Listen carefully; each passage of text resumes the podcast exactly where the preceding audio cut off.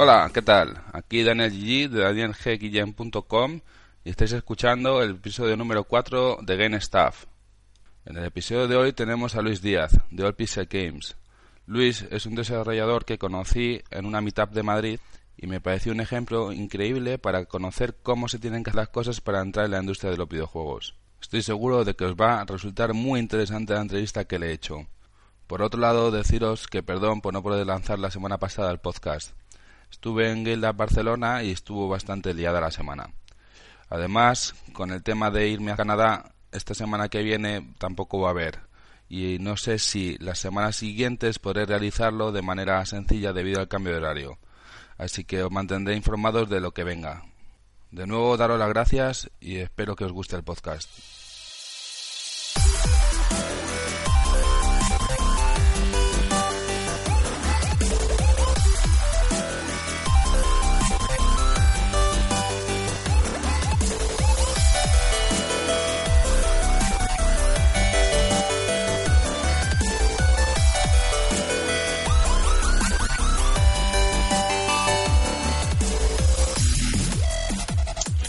Hola. ¿Qué tal? ¿Cómo estás, Luis? Muy bien. ¿Qué tal tú? Muy bien, muy bien. Muy contento de tenerte aquí. Muchas gracias por aceptar la entrevista, hombre. Se agradece. hombre, claro. Y estoy seguro de que nos vas a contar cosas muy interesantes porque me gusta mucho cómo lo estás haciendo, Luis. Y seguro para aquellos, aquellos que se quieran entrar en la industria de los videojuegos, eh, van a ver en ti un buen ejemplo y de, de ver cómo se hacen bien las cosas. Así que gracias. ¿Estamos listos para empezar? Sí, claro, cuando quieras. Cuéntanos un poco, ¿quién es Luis Díaz y cuál es tu background? Eh, bueno, pues lógicamente no, estoy aquí, hago, hago juegos, llevo dos años ¿vale? haciendo juegos, tengo 22 años y mi perfil es el de diseñador. Lo que pasa es que, bueno, como pasa cuando trabajas en equipos pequeños, ¿no? A nivel independiente, que, oye, me parece a mí muy bonito, ¿no? Es que tienes que aprender a hacer un poco de todo. Entonces, yo también me suelo encargar de la programación, de la producción y un poco también de las relaciones públicas. Wow.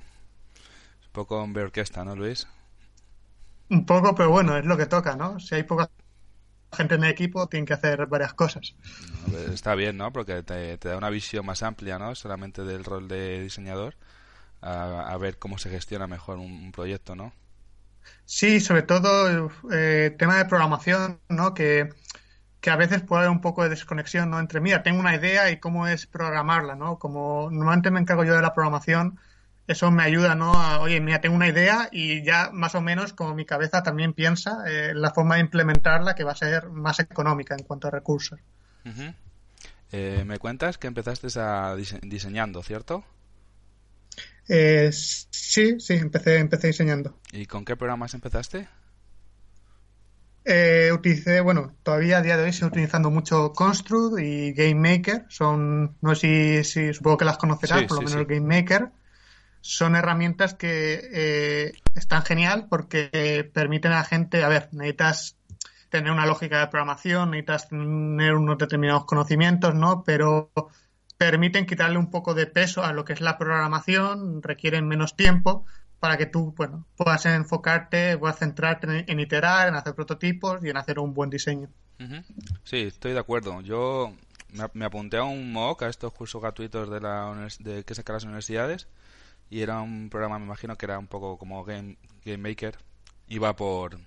A lo mejor, no sé si será Game Maker igual, pero iba por módulos. Sí, seguramente sería Scratch, ¿puede ser? Ah, no, no era Scratch, se llamaba Gameblocks, pero porque era de la propia plataforma. Pero conseguí, ah, hacer, conseguí hacer un juego, que yo nunca había hecho un juego. Y me lo pasaba bien, ¿sabes? Y digo, hombre, pues es... Claro. ¿Cómo lo simplifica, no? Mira, mira, por ejemplo, de Stanley Parable, ¿no? Uno de los juegos más premiados de los últimos años. Se pusieron a hacer el juego y dijeron, ¿qué sabemos hacer? Pues que te puedas mover en un entorno 3D que salga audio, que salga texto y, se y que se muevan cosas. Y con eso ya consiguieron hacer una maravilla de juego. Sí, sí. Luis, eh, tengo entendido que te apuntas a toda la Game Jam. ¿Nos puedes explicar un poquito? sí, sí, me apunto, me apunto a todas. Además, eh, hace poco en Geeky Juegos, ¿no? Recogían en un artículo, nos entrevistaron a varios desarrolladores españoles para preguntarnos un poco por nuestras opiniones sobre las Game Jams Yo, vamos, eh, tengo varias razones por las que me gustan tanto. La principal, ¿no? Que fue por lo que empecé a hacerlas, es porque es la mejor forma, pero sin lugar a dudas, de, aprender. Eh, aprendes más en un mes que haces tres o cuatro game jams que en un proyecto de un año. ¿Por qué? En un proyecto de un año pasas una vez, ¿vale? Por la fase de preproducción, cómo concibo la idea, cómo preparo la documentación, me pongo a ello, empiezo a iterar, eh, qué es lo que pasa, los problemas que surgen, problemas técnicos o igual problemas de esto no es divertido, viene una fecha límite, hay que recortar, cómo, lo cómo recorto, porque eso es un arte, saber cómo recortar y es muy importante. Y entonces, pues eso, en un proceso, en un proyecto de un año o demás, pasas una vez por ese proceso. En cambio, en una Game Jam pasas por todas esas fases, aunque sean más cortas, en cuestión de, un par de días. Entonces es, es la mejor forma de aprender, sobre todo para los diseñadores, porque eh, no es como tú no, un programador todavía puede, puede estar en su casa tranquilamente, escribir código, darle a ejecutar y si mira, si funciona, oye, mira, es que funciona, ya no hay más, eh, estoy aprendiendo, punto, voy por el buen camino. Un diseñador depende mucho del feedback de la gente. Entonces, con la Game Jam puedes sacar un producto en dos días y a los dos días aprender. Eh, tienes feedback de jugadores que te dicen si te gusta o no y tienes feedback muy bueno de desarrolladores que te dicen, mira, esto no me mola, pero por esto, o esto se podría mejorar así. Entonces, esa es la, razón número uno de apuntarse a una Game Jam. Sí. Razón número dos, que bueno, no es, no es por orden de importancia, ¿vale? Yo diría que pasárselo bien. Ok. Todos, todos disfrutamos con las Game Jams. y será un buen ambiente, ¿no? También, claro. sí, sí, por lo, por lo general, hasta en cosas como la Lundare, ¿vale? Que es online, tienes gente haciendo fotos, esto es muy gracioso, hasta de lo que come, ¿no? Y tienes un hashtag de, mira, esta es comida de desarrollador, ¿no? coges, sí, sí, y acabas hablando con gente como que igual está en la otra punta del mundo y yo qué sé, ah, tío, ¿qué jugo más chulo estás haciendo? A ver, ah, mira, sean el tuyo, ¿no? Y mola un montón. Qué bueno. Y la, la, última razón es que, bueno, sirve para hacer contactos, para darte a conocer, ¿vale? Si si a alguien le gusta tu juego, decide hablar sobre él o decide hacer un vídeo o eh, de colegueo con otros desarrolladores. Yo he conocido a mucha gente en Game Jams que o luego yo les he pedido feedback o algún favor sobre algún proyecto o ellos me han pedido a mí y eso se agradece. Una manera de networking también, ¿no? Sí, sí, por supuesto. Qué bueno. Eh, tengo entendido, bueno, he visto que has desarrollado un, juego puzzle llamado Simplicity para a partir de una Ludendare. ¿Me puedes contar un poco cómo fue el proceso y la experiencia? Sí, bueno, Simplicity fue uno de mis primeros juegos, eh, creo que fue el segundo, o sí, creo que fue el tercero, ya no me acuerdo. Ah, esto fue, vamos, como a los dos, tres meses, ¿no? Empecé a hacer juegos en una Lundare, pues después de la segunda Lundare que hice, como se hacen cada, cada cuatro meses. Y nada, y es que la Lundare eh, te propone un reto en octubre, todos los años, que no es exactamente una jam. Propone el siguiente reto. En en el mes de octubre tienes un mes, tienes que hacer un juego, tienes que sacarlo donde sea, pero tienes que conseguir al menos un dólar. A ver, un dólar lógicamente es una tontería, ¿no? Es una miseria, pero la cosa no es hacerte rico, la cosa es obligarte a pulir algo un poco más, a lanzar algún mercado, a pasar por el proceso que pueden tener algunos sitios de vincular la cuenta bancaria o si es Android, si no tienes la cuenta de desarrollador, ¿no? Pues forzarte un poco a, a pasar por eso. A, pasar por la parte como de negocio, ¿no? Un poco más. Sí, claro, exacto. Y entonces, bueno, pues también consideré que era una buena oportunidad para hacer una prueba en, móvil. Nunca, nunca lo había, ya ves, ya pocos meses haciendo juegos un poco más en serio. No me ha dado tiempo todavía a toquetear móvil. Y nada, y se me ocurrió hacer este juego muy simple que tiene tiene, al ser uno de mis primeros juegos, tiene muchísimos errores de, diseño. El, primero se ve, el primero se ve nada más abrir la aplicación, ¿vale? Eh, sí, sí, sí, no sé, si, no, sé si no has visto la imagen. No lo he visto, no. Vale, pues tú ves, abres el juego y vas a ver cuadrados. ¿De qué color son esos cuadrados? Verdes y rojos. Pues porque no sé por qué, es, no se te ocurre pensar, es como ¿sabes? Error de supernovato, pero bueno. No, pasa nada, eso queda para la historia ya, para que te, para que te rías un poco, Luis, ¿no? Exacto. Oye, eh, pasando al proyecto en el que estás ahora, en el Missing Translation, en el juego que vas a lanzar dentro de poco, que creo que ya hay fecha, ¿no? Sí, eh, el juego va a estar disponible para que, bueno, recuerdo en ordenador, eh, sacamos en ordenador y en móvil. En ordenador eh, podéis jugarlo de forma gratuita o comprar una edición de coleccionista. En móvil va a ser de pago. Vale. Y lo que podemos decir es que en ordenador eh, no está todavía en Steam, aunque tenemos el Green Light, pero va a estar ya el lunes 22. Muy bien. Versiones de Steam y de móviles, sí, perdona. Eh, eso ya es, eh, todavía no podemos decir nada porque es muy variable. Puede salir muy pronto o un poco más tarde. Está ahí un poco. Vale. respecto a este tema, a este juego que quieres lanzar ahora, que vas a lanzar, me gustaría saber cómo gestionas todo lo relacionado con el juego, porque al igual que me decías antes que tienes que saber un poco de todo, me imagino que tú habrá llegado un momento en el que te organizas de una, de una manera. No sé si nos podrías contar un poco.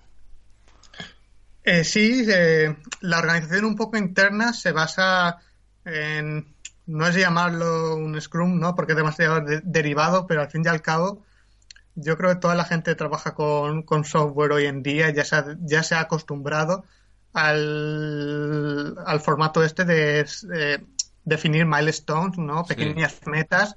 y pegar pequeños, exacto, pegar sprints, ¿no? Llegas a esa meta, eh, mandas. Entonces yo he querido hacer algo similar, ¿no? Un poco, a ver, hay que tener en cuenta que somos cuatro personas trabajando a distancia y en el tiempo libre. Entonces tienes que hacer ahí un híbrido de lo que es el modelo del juego con los calendarios de cada uno. Yo intento un poco que cada uno me intente explicar, eh, oye, mira, pues si es freelance, pues sé más o menos que eres igual es un poco más imprevisible. Si es un estudiante, sé algunas fechas en las que se va a estar peor, ¿no? Cosas del estilo. Intentas un poco predecir y intentar encontrar, el, exacto, el equilibrio entre el equipo y el proyecto. Y respecto al tema de comunicación y marketing. Eh, sí, eh, comunicación y marketing, eh, la verdad es que hago mucho por, mail, ¿no? Por correo. Aún soy, la verdad, el sistema tradicional funciona muy bien, es lo que más he movido. Lo muevo también mucho en, en Twitter, sobre todo tirando de hashtag, ¿no? Como el típico Screenshot Saturday, el típico Game Dev. Tenemos un blog de desarrollo en TickSource. Y yo la verdad es que me apoyo bastante en en otras cosas, ¿no? En otras, en otras organizaciones o tal para moverlo. Pues cuando utilizamos algún programa, motor del juego, motores de diseño, cualquier cosa, intentamos eh, hablar con ellos, con la organización para que hacer un poco de promoción cruzada. O los, los eventos, a mí me gusta mucho ir a los eventos allí en persona, ¿no? Y... Doy fe, doy fe. Entonces, pues los eventos me parecen, me parecen muy buenos, ¿no? Eh, tanto para darte a conocer como para eh, el testeo, ¿sabes? Eh, porque además, eh, cuando hablamos a veces de testeo, ¿vale? como que decimos, no, mira, el testeo solo tiene que ver con el desarrollo del juego, ¿no? Y con el marketing, en realidad, yo también lo veo como que hay que hacer un testeo. Es decir, cuando tú estás empezando un proyecto, sí. ¿cómo sabes cuál es un buen pitch? Pues lo más seguro es que los primeros salgan un poco regulares. Ahora, normalmente un evento estás eh, tres, cuatro días con 10 horas al día por lo menos, que al menos en nuestro caso tienes 10 horas al día siempre gente jugando. Ahora, eso es muy bueno porque es una cantidad de testeo para el juego muy gorda, pero es que cada vez que se te acerca una persona, puedes intentar medirla y probar un pitch. Entonces es genial porque puedes probar un pitch nuevo para cada persona, tienes un flujo de gente continuo esos días y es muy rápido. Oye, mira, voy a cambiar, voy a hacer pruebas y también lo veo, también lo veo muy interesante. Ah, qué interesante, claro, claro. Muy bien, muy bien. Eh, relacionado con esto, yo he leído que muchas startups usan el 50% del tiempo en desarrollar el producto y el 50% en, en promocionarlo. ¿Qué opinas tú de esto? Eh, depende, depende bastante del proyecto, ¿no? Yo no diría, por ejemplo, que el 50% del equipo del tiempo total de desarrollo lo hemos dedicado a la promoción del producto, pero un 40% o un 30% mínimo, 40 sí, por ahí andará, de mi tiempo, no del tiempo completo del equipo, si se ha dedicado a, a marketing, bueno, a moverlo, pues porque no somos, no somos EA, no somos Nintendo, no mandamos una nota de prensa y estamos en todos los sitios. Entonces, aunque te saquen un sitio muy importante, por ejemplo, a nosotros un día nos sacaron en indiegames.com o otro en Rock Paper Shotgun, demás.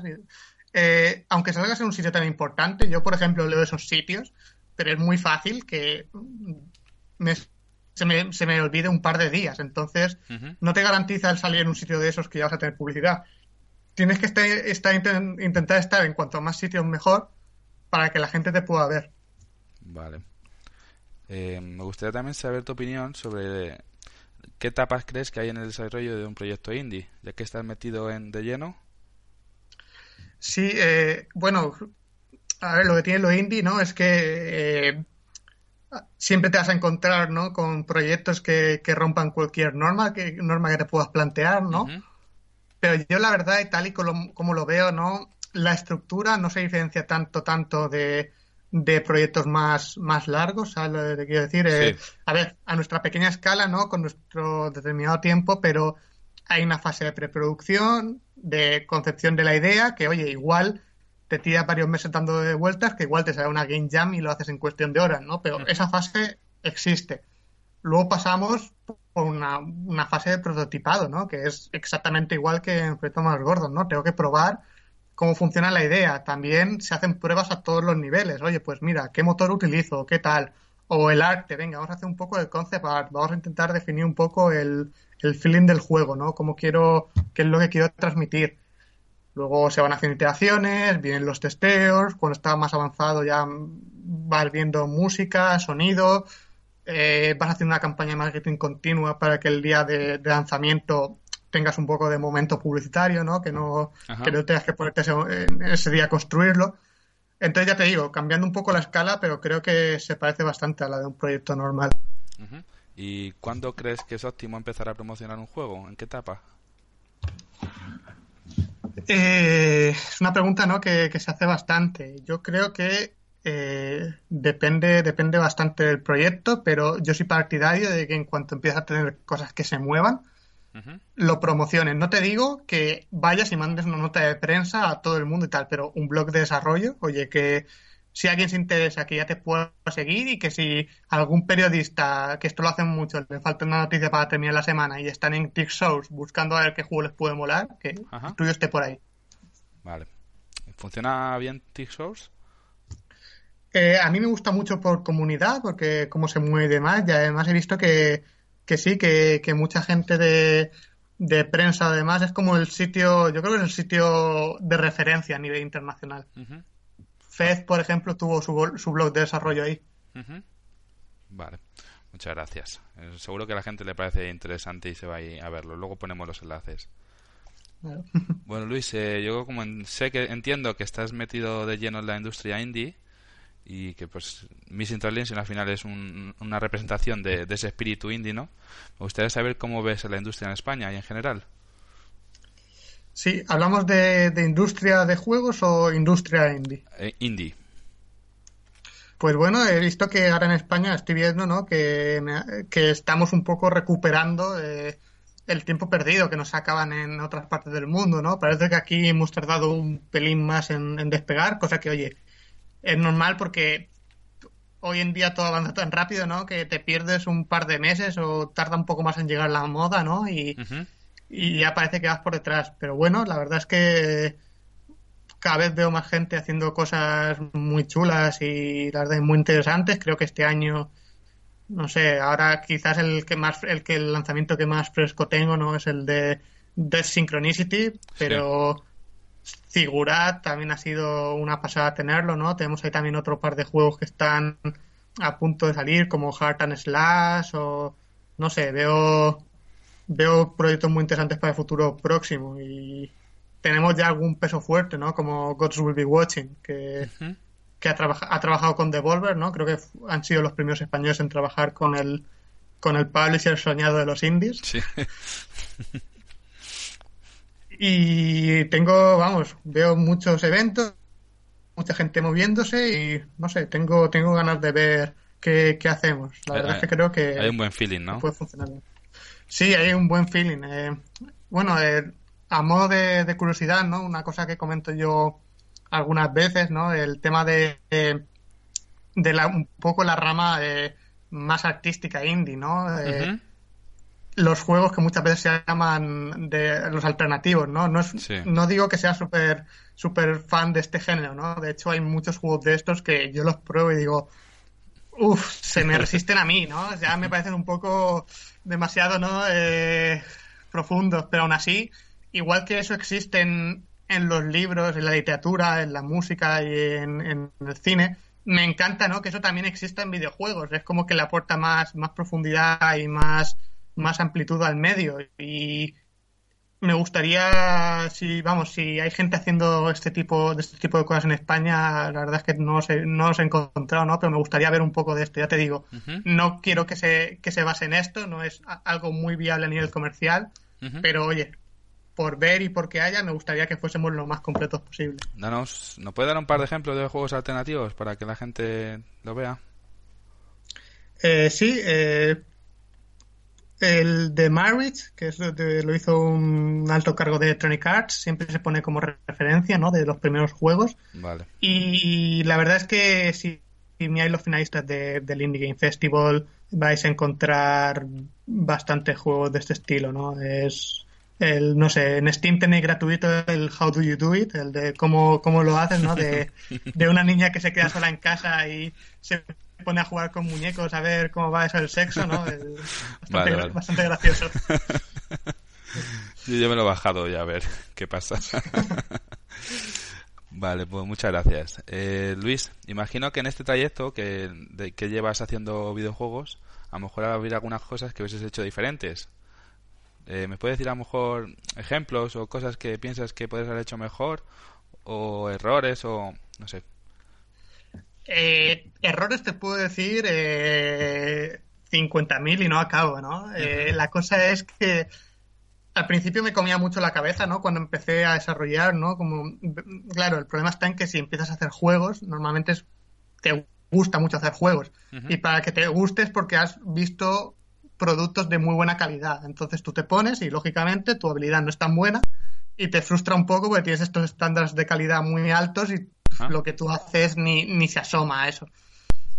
Entonces, te, al principio, por lo menos yo, no me maquillaba mucho con cada error que hacía, ¿no? Pero hay un momento en el que te das cuenta de, oye, aceptas, dices, es que necesito más experiencia, necesito más habilidad, no lo puedo hacer mejor porque no tengo la suficiente habilidad. Entonces, ya te digo, eh, errores de, de, todo tipo, de diseño, de organización, de programación, de cómo llevar algunas cosas pero aprendes un poco a aceptarlo y es importante. Me lo he hecho mal, pero que me sirva un poco para el futuro, de que esto no vuelva a pasar. Eh, de momento creo que hemos tenido todo pequeño error, pequeños errores salvables, no hemos tenido ninguno, ninguno la verdad sí que, que, nos, que nos haya asesinado, ¿no? que nos haya, nos haya matado, la verdad. Eh, entonces no sabría muy bien qué decir a esta, verdad. Vale, no pasa nada. Eh, ¿Existe alguna biografía que nos pueda recomendar, Luis? Eh, sí, sobre, sobre mis proyectos tengo, tengo algún artículo suelto divulgativo sobre cosas que no son muy de desarrollo, pero sí de, de, la industria, como un artículo sobre, sobre, Gamergate, ¿no? que es un tema que creo que es bastante interesante. Si, si alguien no lo conoce, le aconsejo que, busque información del tema. Eh, tengo blog de desarrollo, tengo una lista con prototipos publicados y demás. Y ahora estoy empezando en Gama Sutra, eh, tengo que publicar el tercer capítulo, una serie de artículos sobre em, narrativa emergente o generada proceduralmente, que el nombre suena muy, raro, pero bueno. Eh, los artículos también son bastante divulgativos, creo, y orientados a diseñadores. Sí, los he visto yo en Gama Sutra, sí que los he leído. Estaban muy, muy bien. Luego los ponemos para que la gente los pueda ver también. Mm, bien. Vale, y me gustaría también saber cuáles son algunos juegos tuyos recientes que te hayan gustado mucho o te hayan impresionado. Sí, eh, recientes, bueno, yo tengo que decir, ¿no? Que, la verdad es que a, nivel de, preferencias como consumidor, ¿no? Lo que más, lo que más me gusta son los indies, la verdad, con, con diferencia.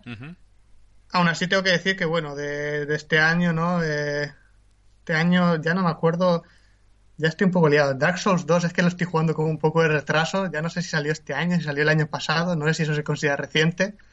Sí, bueno, te digo, en, un lapso de cinco años aquí. Un lapso de cinco años, vale, ya me estás dando... Pues mira, eh, hay un par de juegos que me han maravillado. Hay uno que se llama Brothers, A Tale of Two Sons, ¿no? hermanos, una historia de dos hijos, que ese juego es muy, es muy cortito. Yo me lo pasé en dos, tres horas y no, no sé si no tiene mucho interés pasárselo, ¿no? Pero no quita que sea una pasada, una auténtica maravilla de la narrativa, del diseño, del arte, de la música. Eh, Transistor, de los creadores de Bastion. Es un juego que me sorprendió un montón, también en todas las ramas, ¿no? El sistema de combate, la música de ese juego también es... Además salió, salió muy pegado con, con Child of Light, que es este juego de los creadores de Far Cry, que también es una maravilla. Afortunadamente es que vivimos en un momento en el que eh, mínimo salen tres o cuatro juegos al año que ya no es que me gusten, sino que los considero como auténticas maravillas, ¿no? Entonces puedo hacer aquí una lista interminable de, títulos. bueno, nos ha dado tres. ¿Alguno más que te apetezca mencionar o...?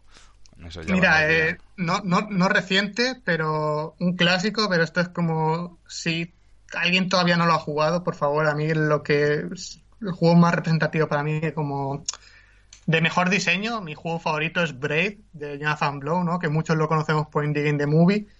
Y en serio, creo que está, no sé, en rebaja solo está un euro o a dos. Si nunca lo habéis jugado, ir corriendo y comprarlo. En serio, una auténtica obra maestra.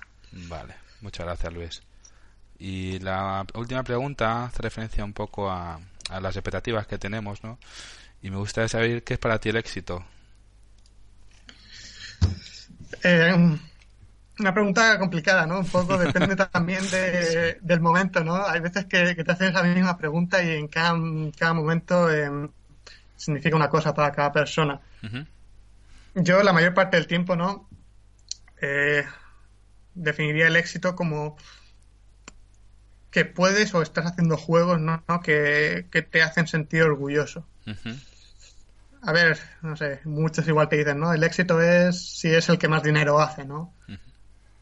Eh, igual es por, ya te digo, igual me preguntas dentro de dos años o un mes o, o he, cambiado de opinión, ¿no? Pero...